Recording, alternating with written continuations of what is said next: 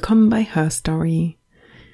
Mein Name ist Jasmin und ich erzähle euch alle zwei Wochen von einer Frau oder einer queeren Person, die in Geschichtsbücher gehören.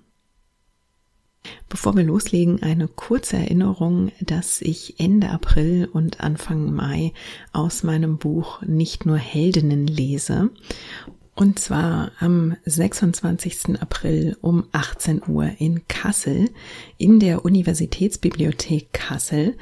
Ausgerichtet wird die Lesung vom Archiv der deutschen Frauenbewegung. Der Eintritt ist frei, aber ähm, wir bitten euch um Anmeldung, damit wir einfach wissen, wie viele von euch kommen. Und anmelden könnt ihr euch unter soose.addf-kassel.de. Und zwar S-O-O-S-E at addf-kassel.de. Am 28.04. um 19 Uhr lese ich dann auf Schloss Viertgest bei Rostock. Ausgerichtet wird diese Lesung von der Partnerschaft für Demokratie im Landkreis Rostock. Der Eintritt ist ebenfalls frei, aber auch da wird um Anmeldung gebeten und die Anmeldung könnt ihr schicken an reservierung@schloss-viertgest.de. Und dann lese ich am 3. Mai um 19 Uhr in Wiesbaden im Queeren Zentrum. Die Details zu den Lesungen findet ihr auf der Website herstorypod.de oder auch nochmal in den Show Notes hier zur Sendung. Dann geht's auch schon los mit der heutigen Folge. Am 22. April ist ja Earth Day und deshalb dachte ich mir, wir werfen mal einen Blick auf einige der Pionierinnen, die sich für die Natur und den Naturschutz interessiert und eingesetzt haben. Manche der Namen, die kommen euch vielleicht sofort in den Sinn. Ähm, euch fallen vielleicht Frauen ein wie Maria Sibylla Merian, Rachel Carson oder Wangari Matai. Und wenn man dann einmal anfängt zu graben, dann kommt man auch wirklich so ein bisschen von Hölzchen auf Stöckchen. Und deshalb geht's heute wirklich um einen ganzen Reigen von Frauen. Denn es waren wirklich gar nicht so wenige, die sich schon früh für die Natur und für den Umweltschutz und auch Artenschutz eingesetzt haben. Und deshalb geht's heute also auf der einen Seite um Frauen wie Maria Sibylla Merian. Wir schauen aber auch auf NaturschützerInnen in der DDR und darauf, wie Umweltschutz dort mit Protest gegen das DDR-Regime zusammenhing. Also ja, kommt mit, wir lernen heute jede Menge toller Frauen kennen.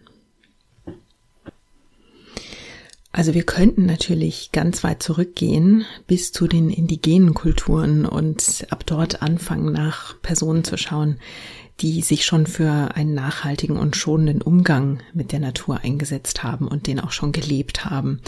Aber wenn ich so früh ansetze, dann wird es hier wirklich die unendliche Geschichte.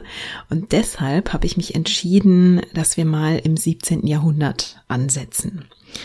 Und warum dort? Ja, weil mit der einsetzenden Aufklärung Ende des 17. Jahrhunderts wirklich eine große Begeisterung für die Wissenschaften einsetzte. Also da bekamen die ja so wirklich einen richtigen Schub und die Rolle von Wissenschaftlern und Universalgelehrten, die beanspruchten ja vor allem Männer für sich. Aber es gab eben auch genügend Frauen, die sich begeisterten für diese ganzen neuen Erkenntnisse. Und gesellschaftlich wurde von ihnen ja aber eigentlich weiterhin erwartet, dass sie sich vor allem auf diese Rolle als Ehefrau und Mutter ähm, konzentrieren. Also Frauen durften zwar schon eine gewisse Bildung äh, in den schönen Künsten haben, aber die diente eigentlich dazu, am Tisch bei Gesellschaften kultivierte Unterhaltungen vorantreiben zu können und überhaupt führen zu können. Und wir sprechen hier natürlich auch vor allem von privilegierten Frauen, deren Eltern ihnen eine Bildung meistern in Form von HauslehrerInnen ermöglichen konnten. Wenn wir auf Bäuerinnen schauen oder auf Frauen, die in Armut lebten, denen standen solche Möglichkeiten natürlich nicht offen. Die besaßen eher und kultivierten auch ein praktisches Wissen äh, von ihrer Umgebung und dem Umgang mit der Natur, weil sie ja beobachten konnten, wie das Wetter ihre Ernten beeinflusste, welche Pflanzen wann und wo besonders gut gediehen, ähm, was dieses Wachstum der Pflanzen vielleicht beeinträchtigte, welche Tiere in ihrer Umgebung so aktiv waren. Also die hatten dieses ganze praktische Wissen. Ja, und warum setze ich jetzt also bei den Naturforscherinnen an? Weil die Erkenntnis, dass wir schon mit unserer Umwelt umgehen und sie schützen müssen, die beruht ja auf einem Vorwissen, nämlich darauf, unsere Umwelt, also die Tier- und Pflanzenwelt, überhaupt erstmal zu kennen, zu katalogisieren und eben besser zu verstehen. Und damit komme ich also zurück zu den Frauen der Aufklärung, die wurden ja ganz genauso wie die Männer von der Begeisterung für die Wissenschaft gepackt, das habe ich ja gerade schon gesagt. Und manche dieser Frauen wollten ihren Wissensdurst jetzt also nicht nur mit Literatur und Kunst und Musik stillen, sondern wollten eben mehr über die Natur wissen. Und da natürlich nicht nur über die Natur an sich. Die Frauen beschäftigten sich in der Aufklärung auch mit Mathematik und zum Beispiel Astronomie. Aber wir schauen eben heute für den Zweck der heutigen Folge auf die Naturkundlerinnen. Und da äh, gibt's natürlich Maria Sibylla Merian, die 1647 in Frankfurt geboren wird. Und die entdeckt schon sehr früh ihre Begeisterung für Pflanzen und Tiere, vor allem Schmetterlinge und deren Metamorphose von der Raupe zum schönen Schmetterling. Die faszinieren Maria Sibylla Merian. Und weil sie, wie viele privilegierte Frauen ihrer Zeit, also auch in den schönen Künsten unterrichtet worden war, konnte sie das, was sie gesehen hat, eben auch zeichnen und malen. Und deswegen entstanden also diese vielen wirklich sehr, sehr schönen Illustrationen, die sie angefertigt hat. Sie hat schon als Kind Insekten gesammelt und zwar hat sie mit Seidenraupen angefangen und die beobachtete sie also nicht nur, sondern begann sie eben auch zu zeichnen. Sie sammelte dann die Raupen und war also völlig fasziniert von deren Verwandlung zum Schmetterling und zur Motte. Und sie studiert diese Metamorphose wirklich ganz detailliert und dokumentiert dann diese Veränderungen und diese Beobachtung veröffentlicht sie ja dann in einem ihrer wichtigsten Werke, nämlich der Raupen wunderbare Verwandlung und sonderbare Blumennahrung heißt dieses schöne Werk. Und schließlich erfüllt sie sich dann sogar einen Lebenstraum und reist mit ihrer Tochter ins niederländische Surinam, wo sie dann zwei Jahre lang Proben sammelt. Also das muss man sich mal vorstellen eine zu dem Zeitpunkt alleinstehende Frau, also alleinerziehende Mutter, die ähm, ja mit ihrer Tochter im 17. Jahrhundert also nach Surinam reist für einen Forschungsaufenthalt. Sie bleiben also dort zwei Jahre, sammeln Proben und studieren die Insektenwelt und daraus entsteht dann das Werk Metamorphosis Insectorum Surinamensium. Das hat 60 große, detaillierte, farbenfrohe Abbildungen und das ist quasi das Hauptwerk und auch so eine Art Standardwerk, das Maria Sibylla Merian da verfasst hat. Und damit gilt sie als eine der Wegbereiterinnen der modernen Insektenkunde. Und interessant ist, was ich gerade am Rand erwähnt habe, dass Maria Sibylla Merian eine recht unabhängige Frau war. Also sie hatte zwar zwischenzeitlich geheiratet und zwei Töchter zur Welt gebracht, sie trennte sich aber später von ihrem Ehemann und es gilt auch als relativ wahrscheinlich, dass sie diese Trennung angestrebt hat. Und mit den Einnahmen aus ihrem Buch, also ihrem ersten Buch und aus einer Malwerkstatt, die sie also mit ihren Töchtern betrieb und in denen sie Blumenbilder herstellte, damit sicherte sich Maria Sibylla Merian also den Lebensunterhalt. Und es ist, glaube ich, kein Zufall, dass Frauen, also indem sie sich das Recht nehmen, sich auch selbst wissenschaftlich breiter zu betätigen, dass sie dadurch auch selbstbewusster und unabhängiger auftreten und sich also ein bisschen mehr, ja, beginnen selbst zu verwirklichen. Diese Bildung und die Beschäftigung mit den neuen Wissenschaften, die eröffnet diesen Frauen also neue Räume der Betätigung und sogar Möglichkeiten, eigenes Geld zu verdienen. Und das öffnet ihnen natürlich auch die Tür zu mehr Unabhängigkeit. Also genau deshalb finde ich eben auch diese, diese Bewegung in der Zeit der Aufklärung, was hat die für die Frauen bedeutet? Genau deshalb finde ich, sind die super interessant. Maria Sibylla Merians Arbeit inspirierte dann auch viele nachfolgende IllustratorInnen und NaturkundlerInnen.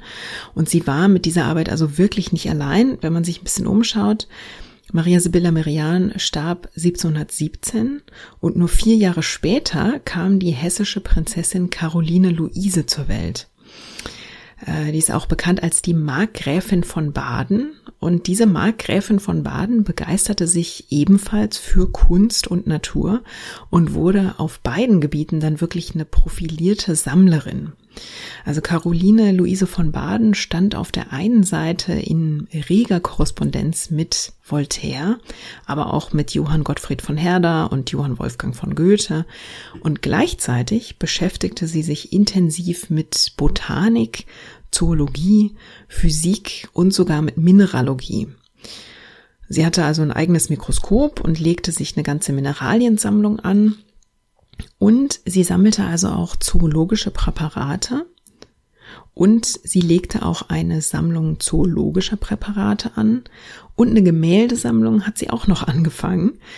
Und diese Gemäldesammlung, die bildet die Basis für die heutige staatliche Kunsthalle Karlsruhe. Und ihre naturwissenschaftliche Sammlung, das nannte man ja auch Naturalienkabinett, die ist der Kern beziehungsweise das Fundament des staatlichen Museums für Naturkunde in Karlsruhe.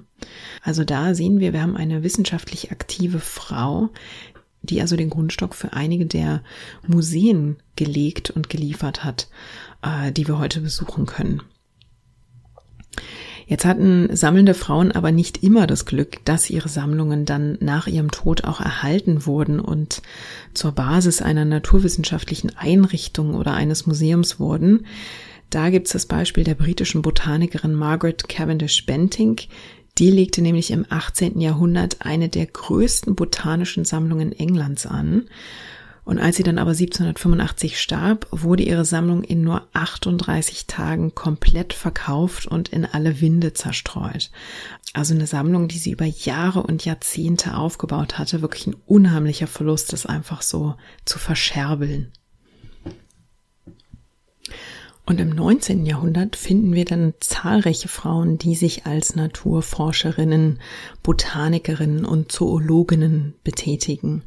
Und die meisten dieser Frauen, die haben durch Hauslehrerinnen eine Grundbildung erhalten und haben sich also ihr Spezialwissen dann aber im Selbststudium angeeignet. Da ist zum Beispiel die britisch-kanadische Schriftstellerin Catherine Parr Trail, die lebte von 1802 bis 1899 und sie siedelt mit ihrem Mann Anfang der 1830er Jahre nach Kanada um und widmet sich dort dann dem Studium der Botanik, der Flora und Fauna von Kanada, die sie also in Büchern festhält und veröffentlicht. Es gibt auch Harriet Morgan, die lebte von 1830 bis 1907 und sie war eine der ersten, vielleicht auch die erste australische Illustratorin. Sie hat nämlich gemeinsam mit ihrer Schwester Helena Scott australische Pflanzen, Tiere und Insekten gesammelt und dann eben auch studiert und diese Studien dann als illustrierte Studien veröffentlicht. Und sie und ihre Schwester konnten mit ihren detaillierten Illustrationen dann sogar Geld verdienen, wandelten da also quasi so ein bisschen auf den Spuren von Maria Sibylla Merian. Und dann lasst uns noch kurz über Amalie Dietrich sprechen. Sie wurde ja 1821 im damaligen Königreich Sachsen geboren. Und sie bekam zum Beispiel nur eine sehr grundlegende, sehr einfache Volksschulausbildung und trat dann sehr früh schon ins Arbeitsleben ein. Und ihre Berührung mit der Botanik, die kam durch ihre Hochzeit tatsächlich zustande. Also ihr Ehemann war Apotheker und Botaniker und mit seiner Hilfe lernte sie also die Pflanzenkunde und das Pflanzensammeln kennen und baute ihr Wissen dann eigenständig immer weiter aus.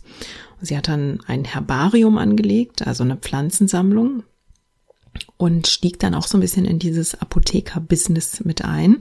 Also sie vertrieb die Medikamente der Apotheke auf Reisen und das waren oft Reisen, die sie zu Fuß unternahm. Und auf diesen Reisen hatte sie dann Gelegenheit, weitere Pflanzenproben zu sammeln. Das tat sie erst in Deutschland und später auch in Österreich, bis sie dann den hamburgischen Kaufmann Cäsar Godefroy kennenlernte. Der hatte sich von Hamburg aus ein sehr großes Handelsunternehmen aufgebaut und betätigte sich auch als Kolonialunternehmer in der Südsee. Also seine Schiffe fuhren nach Amerika und Australien Und genau dorthin, also nach Australien, reiste Amalie Dietrich dann im Auftrag von Cesar Godefroy, weil der ein Natur- und Völkerkundemuseum anlegen wollte. Und genau deshalb erzähle ich euch auch die Geschichte von Amalie Dietrich, um also auch auf diesen Aspekt aufmerksam zu machen. Amalie Dietrich war eine von den Forschungsreisenden, die auf ihren Reisen dann also nicht nur Naturproben sammelte, sondern auch Ausstellungsstücke für die Völkerkunde. Und das heißt ganz konkret, dass sie von äh, ihren Reisen oder ihrer Reise nach Australien eben nicht nur Proben von Insekten und Tieren mitgebracht hat, sondern auch Schädel und Skelette von Aborigines. Und während ihrer Forschungstätigkeit in der zweiten Hälfte des 19. Jahrhunderts erschien das jetzt weder Amalie Dietrich noch ihrem Auftraggeber problematisch. Und auch der Großteil der Gesellschaft fand damals da nicht sehr viel dabei, ähm, weil hier ein wirklich tiefes koloniales Denken verankert war. Also erst allmählich hat diese Aufarbeitung begonnen, dass diese Sammlungspraxis eben kolonial und rassistisch war. Und äh, das ist jetzt eben auch eine Aufarbeitung, die auch Amalie Dietrich betrifft. Dann lasst uns mal über den Atlantik schauen, nämlich auf Ellen Swallow Richards. Sie gilt als eine der Begründerinnen der modernen wissenschaftlichen Ökologie. Und auch ihre Geschichte ist die eines Aufstiegs, denn auch sie bekam als Kind jetzt nicht so viel Bildung, aber sie war eben so wissensdurstig, dass sie als junge Frau zunächst College-Kurse belegte und es dann ans renommierte Wasser College schaffte. Und so erkämpfte sie sich also eine Bildung in Fremdsprachen, Mathematik und in Astronomie. Und sie studierte dann nämlich bei der Astronomiepionierin Maria Mitchell. Und danach ging sie dann 1870 ans heute so berühmte MIT, das Massachusetts Institute of Technology, und zwar als erste Frau. Und als sie selbst dann ihren Abschluss in der Tasche hatte, ging sie in die Lehre und richtete am MIT das Women's Laboratory ein, das also explizit Frauen den Zugang zum naturwissenschaftlichen Studium ermöglichte. Sie stieß also Türen auf, damit ihr eben möglichst viele Frauen nachfolgen konnten. Und Ellen Swallow Richards ist deshalb für den Natur- und Umweltschutz von Bedeutung, weil sie zum einen von dem Konzept der Ökologie beeinflusst wurde, das von Ernst Haeckel entwickelt wurde. Und ab 1887 begann sie auch eine große Untersuchung der Wasserqualität in Amerika, und zwar die umfangreichste Untersuchung bis zum heutigen Tag. Denn sie hat nämlich mit ihren Studentinnen über 40.000 Wasserproben aus der Wasserversorgung gesammelt und analysiert und sie hat Abwasserproben von mehr als 83 Prozent der US-Bevölkerung genommen. Und ihre Studien, die gaben dann den Anstoß für staatliche Standards und Vorgaben zur Überwachung und Sicherstellung der Wasserqualität. Ja, und auch auf Lebensmittelsicherheit hat Ellen Swallow Richards eingewirkt mit ihrer Arbeit. Sie hat nämlich gemeinsam mit ihrer Freundin Mary Abel eine öffentliche Küche eingerichtet, in der die arme Bevölkerung von Boston verköstigt wurde. Und dort nutzte sie zum Beispiel erste Erkenntnisse der Ernährungswissenschaften bei der Versorgung von Armen und Einwanderinnen. Und sie untersuchte in ihrem Labor am MIT mit ihren Studentinnen die Qualität von industriell hergestellten Nahrungsmitteln. Und diese Ergebnisse, die waren wirklich ziemlich gruselig, denn Ellen Swallow Richards und ihre jungen Wissenschaftlerinnen fanden heraus, dass viele der Lebensmittel also mit Chemikalien verunreinigt waren. Und das wiederum stieß dann Diskussionen und staatliche Handlungen an, um Produktionsstandards sicherzustellen, damit industriell hergestellte Nahrungsmittel also eben nicht kontaminiert werden. Und nun kommt allerdings noch ein Haken, denn obwohl Ellen Swallow Richards nicht vergaß, dass es nicht allen Menschen so gut ging und sich ja mit ihrer Küche, mit der Armenspeisung eben auch für Arme einsetzte, galt es aber nicht unbedingt für Menschen anderer Kulturen.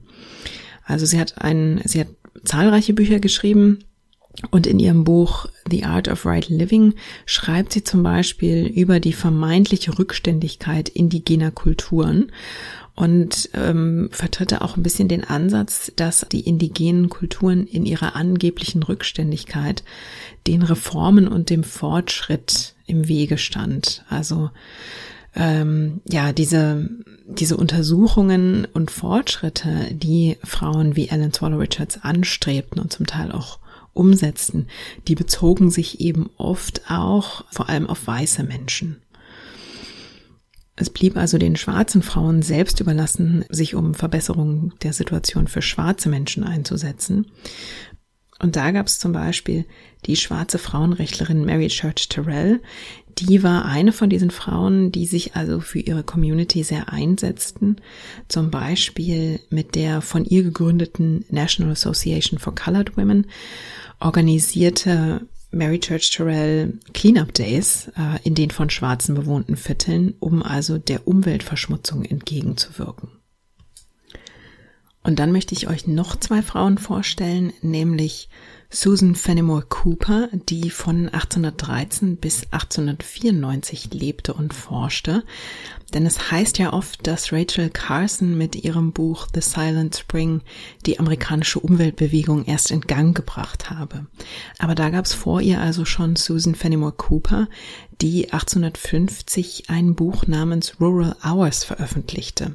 Und in diesem Buch warnte sie eindringlich davor, Vögel zu töten.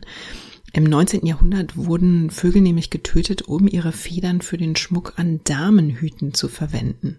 Das war damals ganz große Mode und Cooper war also eine der ersten lauten Kritikerinnen dieser Praxis und forderte damit also Tierschutz ein. Ihr Buch weckte in Amerika dann ein breites Interesse für Bäume, Wildblumen und Vögel, denn sie kritisierte eben nicht nur die Vogeljagd und Vogeltötung, sondern auch das Abholzen von Bäumen und Wäldern. Und sie warnte auch vor den Folgen, die die menschlichen Eingriffe auf die Natur haben und warb für den Natur- und Artenschutz. Und ihr Buch ist ein Bestseller, als Rachel Carson noch ein Kind ist. Auch Anna Botsford Comstock veröffentlicht 1911 ein 900-seitiges Buch, nämlich The Handbook of Nature Study. Das ist die zweite Frau, die ich euch vorstellen möchte. Denn Comstock war die erste Professorin an der Cornell University und hatte mit ihren Schriften über die Natur also ebenfalls Einfluss auf Rachel Carson. Und als Rachel Carson dann 1907 zur Welt kam, war es dann ihre Mutter, die Carsons Liebe für die Natur weckte. Rachel Carson wurde dann Biologin und arbeitete für das US Bureau of Fisheries, also die staatliche Fischereibehörde. Und dort schrieb sie erstmal Reportagen über die Pflanzen- und Tierwelt unter Wasser und war also als wissenschaftliche Autorin tätig. Und schon in diesen Arbeiten begann sie auf die Gefahren von Umweltverschmutzung beziehungsweise auf deren Folgen für die Pflanzen- und Tierwelt hinzuweisen.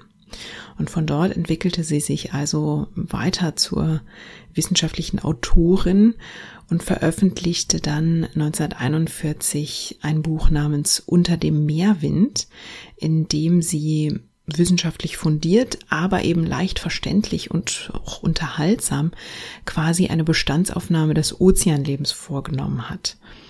Und danach wandte sie sich dann immer mehr dem Umweltschutz zu und veröffentlichte schließlich ihr bekanntestes Buch Silent Spring, also der stumme Frühling heißt es auf Deutsch.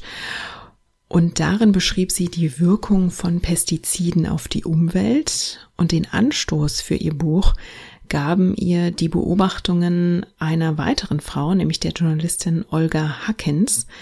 Die hatte bemerkt, dass die Vögel in ihrer Umgebung wirklich qualvoll starben, nachdem im großen Stil Pestizide versprüht worden waren.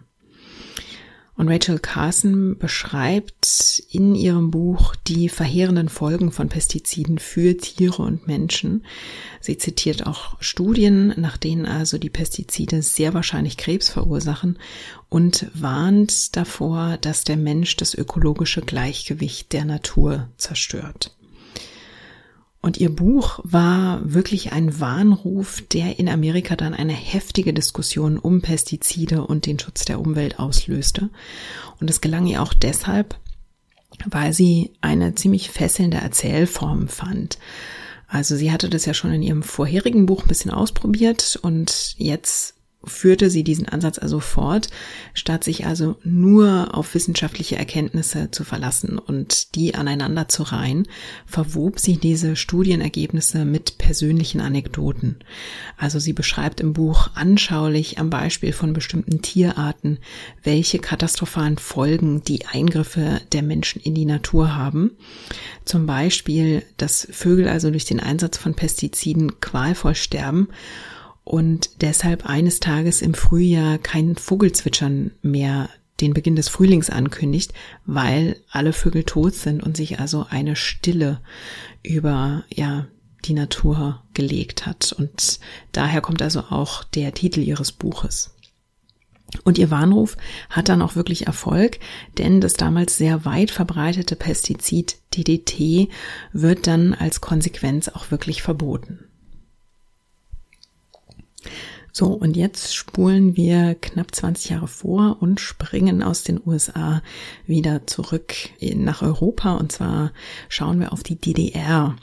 Denn dort ist die Umwelt in den 80er Jahren in überhaupt keinem guten Zustand. Der Braunkohleabbau, Kies- und Uranabbau haben die Natur in großem Umfang zerstört. Es gab damals Industrieabfälle, die in Gewässer geleitet wurden und also Flüsse und Küstengebiete verseucht haben. Die Pleiße in Leipzig zum Beispiel, die war so schmutzig, dass sie zum einen Schaum führte und zum anderen war sie so verfärbt, dass man den Fluss im Stadtgebiet dann überdeckt hat.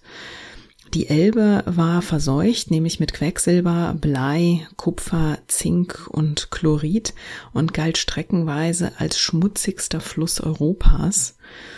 Dann gab es auch Luftverschmutzung durch die Industrie.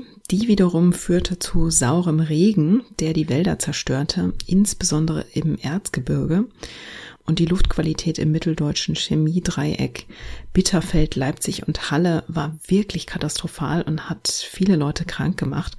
Vor allem Kinder hatten dort viel häufiger als anderswo in der DDR Atemwegserkrankungen.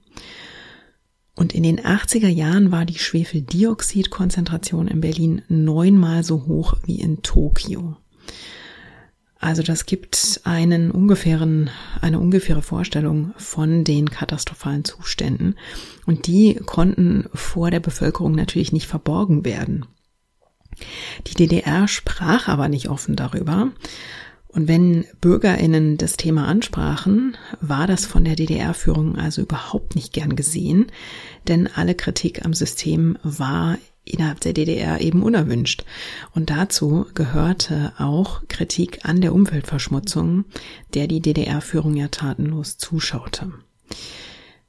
Anfang der 70er Jahre begann die DDR bereits Daten zur Umweltverschmutzung unter Verschluss zu halten und 1982 wurde die Geheimhaltung dann sogar per Beschluss des Ministerrats offiziell festgelegt und damit war das Thema dann auch für die Presse tabu. Aber Sprechverbot funktioniert natürlich nicht bis in alle Ewigkeit und irgendwann hatten DDR-Bürgerinnen die Nase voll davon, wie sehr also die Umwelt um sie herum litt und wie schlecht die Luft- und Lebensqualität in manchen Städten war. Und deshalb wurde eben doch Kritik an der Umweltpolitik der DDR-Führung laut, wenn man das überhaupt Umweltpolitik nennen kann. Das DDR-Regime reagierte dann mit der Gründung einer Alibi-Organisation, nämlich der Gesellschaft für Natur und Umwelt, kurz GNU. Und die macht aber eigentlich nur so ein bisschen Schaufensterpolitik. Also die Umweltprobleme wurden von der GNU jetzt auch nicht thematisiert, geschweige denn angegangen, sondern man deklarierte so ein paar Naturschutzgebiete und kümmerte sich eigentlich hauptsächlich um deren Pflege. In vielen Städten der DDR entstanden dann aber kleine lokale Gruppen und Organisationen. Und weil die DDR sich ja jede Form der Kritik verbat, zog sie sich eigentlich durch dieses Sprechverbot und die Unterdrückung der Protestbewegung neue Systemgegnerinnen heran. Also klug war das von der Führung überhaupt nicht. Die Umweltbewegung, die wurde dann auch wirklich eine sehr vielschichtige Bewegung. Also manche kämpften eben nicht nur für Umweltschutz, sondern dann auch für Meinungsfreiheit und einen Schritt weiter auch für mehr politische Freiheit und eben gegen die Unterdrückung durch die DDR-Führung. Andere waren dann außerdem in der Friedensbewegung, wieder andere setzten sich generell auch für Menschenrechte ein. Also das wurde eine sehr bunte, breit engagierte und organisierte Gruppe. Konkret formten sich ab Mitte der 80er Gruppen in vielen Städten der DDR, in Leipzig zum Beispiel die Öko-Löwen und in Berlin war das die Umweltbibliothek. Die wurde im Keller der Zionskirche in Berlin Mitte eingerichtet und genoss dort kirchlichen Schutz. Jetzt war ja die DDR-Führung kein Fan der Kirche, und stand ihr grundsätzlich eigentlich ablehnend gegenüber und vor allem misstrauisch, aber einen gewissen Schutz genoss die Kirche eben doch und die Führung traute sich eben nicht vollends gegen die Kirche vorzugehen. Und deshalb war zum Beispiel ja auch die Leipziger Nikolaikirche später das Zentrum der friedlichen Revolution 1989, die dann zum Mauerfall führte. Aber zurück zur Umweltbibliothek in der Berliner Kirche. Die nutzte eben den Umstand, dass Kirchen eine Druckgenehmigung hatten. Das heißt, die Mitglieder der Umweltbibliothek druckten heimlich in den Räumen Protestschriften und eine davon waren die sogenannten Umweltblätter. Dann gab es noch ein anderes, das hieß Telegraph und in diesen Geheimschriften wurden Umweltthemen, aber eben auch politisches thematisiert. Und diese Untergrundzeitschriften, die wurden in ziemlich kleiner Auflage gedruckt und dann von Hand zu Hand weitergegeben. Und eine der Frauen, die in der Umweltbibliothek aktiv waren, war Uta Ilo. Die müsste heute so Mitte, Ende 50 sein. Äh, von ihr gibt es ein Zeitzeuginnen-Interview der Robert Havemann Gesellschaft und da erzählt Uta Ilo, dass sie als gelernte Bibliothekarin bei einem Festival Personen aus der Berliner Umweltbibliothek kennengelernt hat und dort wurde sie dann angesprochen, ob sie Lust hätte, diese Bibliothek mit aufzubauen. Sie war damals bereits systemkritisch eingestellt und hatte sogar einen Ausreiseantrag gestellt. Und erst die Arbeit in der Umweltbibliothek, die empfand sie dann in der DDR auch als eine sinnvolle Arbeit. Und Uta Ilo half dann beim Drucken illegaler Protestschriften und erzählt im Zeitzeuginnen-Interview auch, dass alle Beteiligten wussten, dass sie aufgrund ihres Engagements von der Stasi überwacht wurden und dass diese Stasi-Überwachung von den Beamten auch sehr offen durchgeführt wurde.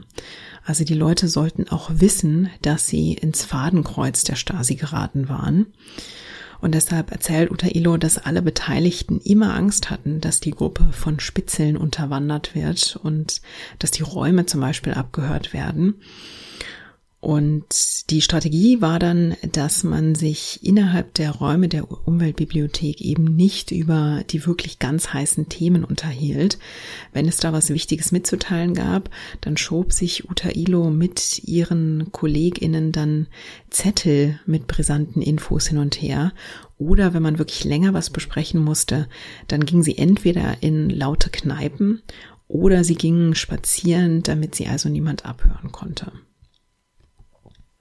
Ja, Uta Ilos Familie wurde wegen ihrer Aktivität in der Umweltbibliothek auch unter Druck gesetzt. Ihr Vater arbeitete an der Humboldt-Uni als Bauingenieur und dem drohte man zum Beispiel mit Repressionen in seinem Job. Und ihr Vater stand aber so hinter ihrem Engagement, dass er sich da nicht von hat einschüchtern lassen. Utailo bot ihren Eltern an, von der Möglichkeit Gebrauch zu machen, sich offiziell von der Familie loszusagen. Das war also eine rechtliche Möglichkeit, die es gab. Und das lehnte ihre Familie aber ab. Der SED war die Umweltbibliothek ein absolutes Dorn im Auge und die Partei warf den Köpfen hinter dieser Bibliothek die Einmischung in innerstaatliche Angelegenheiten vor. Genau deshalb hatte man also auch die Stasi ähm, auf die Mitarbeitenden dort angesetzt. Und wegen des Drucks und der Verteilung illegaler Schriften beschloss die Stasi dann schließlich gegen die Umweltbibliothek vorzugehen. Diese Aktion bekam dann den Codenamen Falle und wurde offenbar auch direkt von Erich Mielke angeordnet, der damals an der Spitze der Stasi stand. Die Idee bei dieser Aktion war, die AktivistInnen beim Druck illegaler Schriften auf frischer Tat zu ertappen. Deshalb marschierte die Stasi dann in der Nacht vom 24. auf den 25. November 1987 mit den Worten Hände hoch, Maschinen aus in die Räume der Umweltbibliothek und verhaftete dort die Anwesenden.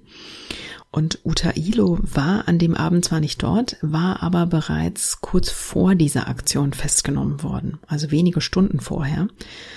Und während die Stasi sie verhörte, ging bei ihrer Familie ein Anruf ein, nämlich ihre Arbeitgeberin rief bei der Familie an und erkundigte sich, wo denn die Tochter bleibe. Und daraufhin schöpfte Uta Ilos Vater Verdacht, ging dann zur Wohnung seiner Tochter und räumte dort alles handschriftliche Material aus, das er finden konnte, um also kein belastendes Material gegen seine Tochter in der Wohnung zu lassen. Und das hat sie auch ein Stück weit gerettet, denn die Stasi marschierte später wirklich in ihre Wohnung und durchsuchte sie und fand dort tatsächlich kein belastendes Material mehr. Uta Ilo wurde dann freigelassen, aber in den Nächten danach klopfte oder klingelte es dann immer noch mal an ihrer Wohnungstür. Sie wurde dann also mitten in der Nacht geweckt und nochmal zum Verhör auf ein Revier gebracht. Man wollte sie damit psychisch mürbe machen und sie sagte, das war auch ziemlich erfolgreich. Das erzählt sie in diesem Zeitzeuginnen-Interview. Aber ähm, sie flüchtete sich dann irgendwann zu ihren Eltern, um da dann mal eine Nacht durchzuschlafen. Und dieser Druck flaute dann offenbar auch irgendwann endlich ein bisschen ab. Denn das Vorgehen gegen die Umweltbibliothek und diese Verhaftungen, die wurden für die Stasi und die DDR-Führung wirklich zum Eigentor. Die Umweltbibliothek wurde über Nacht auch in der BRD berühmt und dann gab es zahlreiche Solidaritätsbekundungen und eben so viel Druck, dass die Verhafteten freigelassen werden mussten.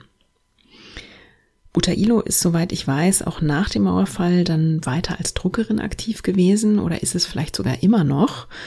Und die Dokumente der Umweltbibliothek, die bilden heute den Grundstock des Havemann-Archivs der Bürgerbewegungen.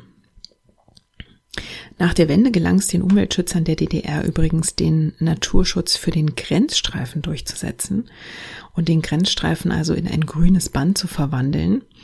Das heißt, der ehemalige Todesstreifen, dort wo also die Mauer stand, wurde zum längsten zusammenhängenden Naturschutzgebiet Deutschlands.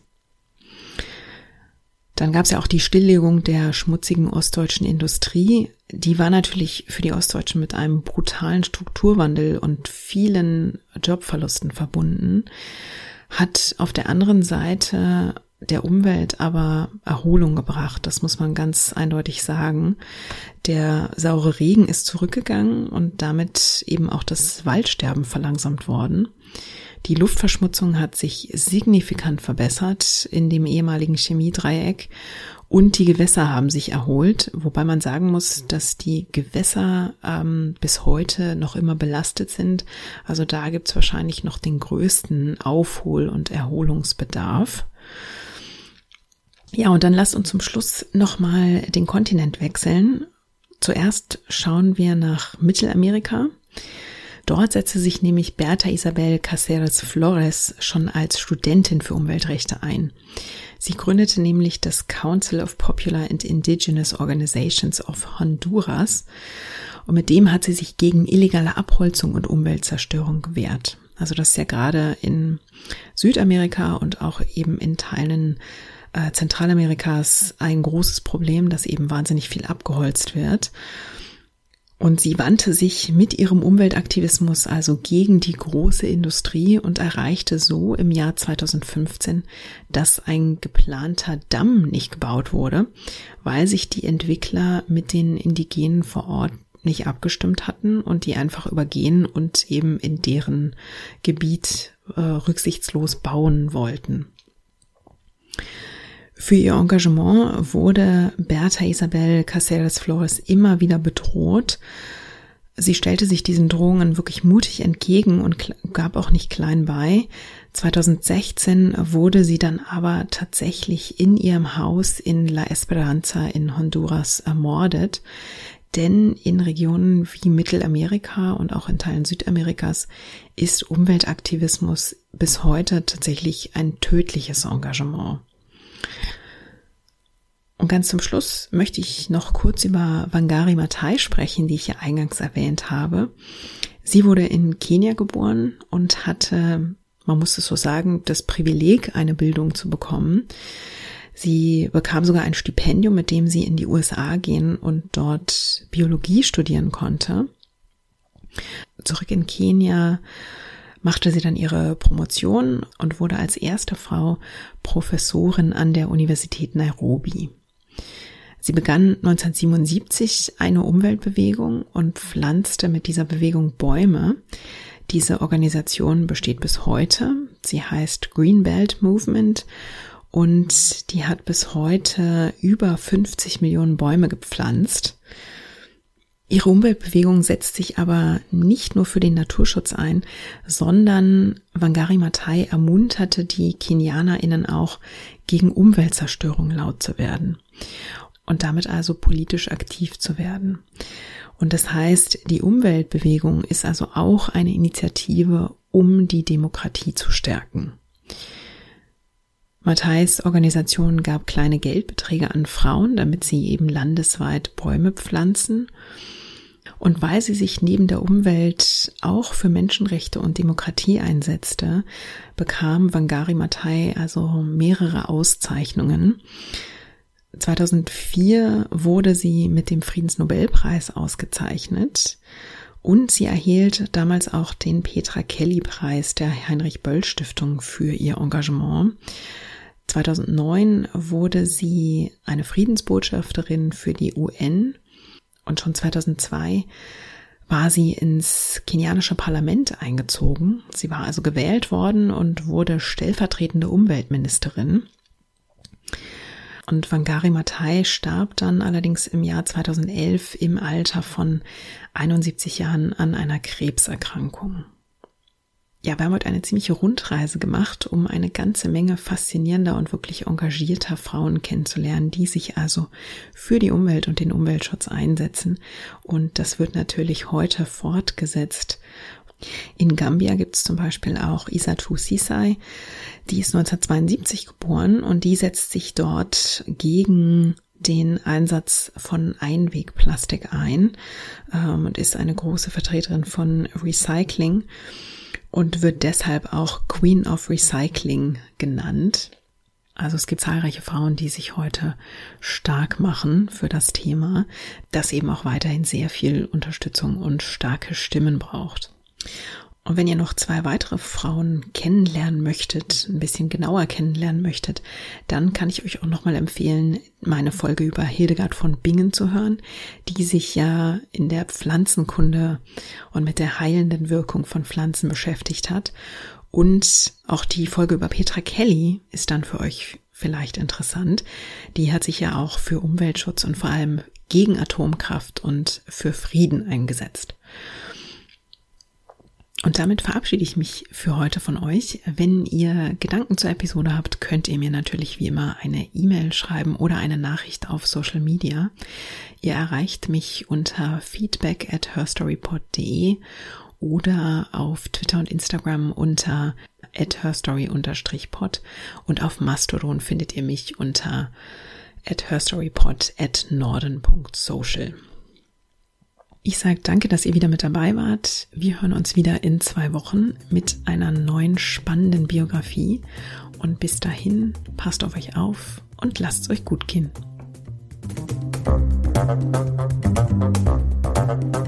Musik